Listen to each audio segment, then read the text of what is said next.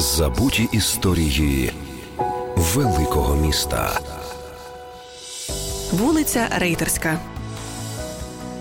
Ми неодноразово чули, що як корабель назвеш, так він і попливе. Ця приказка стосується і вулиць. А наглядним прикладом є вулиця Рейтерська, яка подібно воїнам виграла свій бій бій з часом. Історія однієї старовинних вулиць столиці починається ще з 1037 року, коли Ярослав Мудрий розширює межі Києва, будує нові вали і ворота.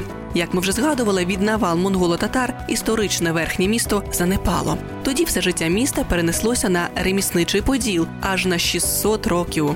Наступна згадка про вулицю датується вже 17 століттям, коли після заключення договору між Богданом Хмельницьким і Федором Олексійовичем у Києві розмістився російський гарнізон стрільців і піхоти під керівництвом Петра Шереметєва. Спочатку солдат заселили на людному подолі. Люті вояки захватували міщанські садиби, буянили і всіляко турбували звичний ритм життя подолян. Саме тому купці і ремеслярі почали писати царю жалобливі листи. Цар пішов на зустріч і наказав збудувати казенні будинки для стрільців, а рейтерів все-таки залишити на Подолі. Подоляни ж у розпачі намагаються зв'язатися з Шереметєвим і збирають нечуваний на той час хабар 100 рублів. Шереметєв гроші взяв, та турбувати царя знову не захотів. Натомість витратив їх на будівництво помешкання для рейтерів. Так уздовж дороги і з'являються дерев'яні садиби.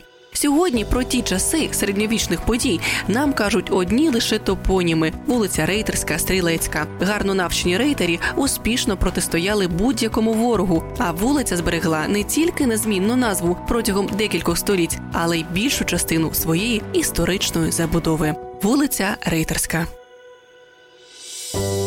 Забуті історії великого міста з Оленою Моренцовою.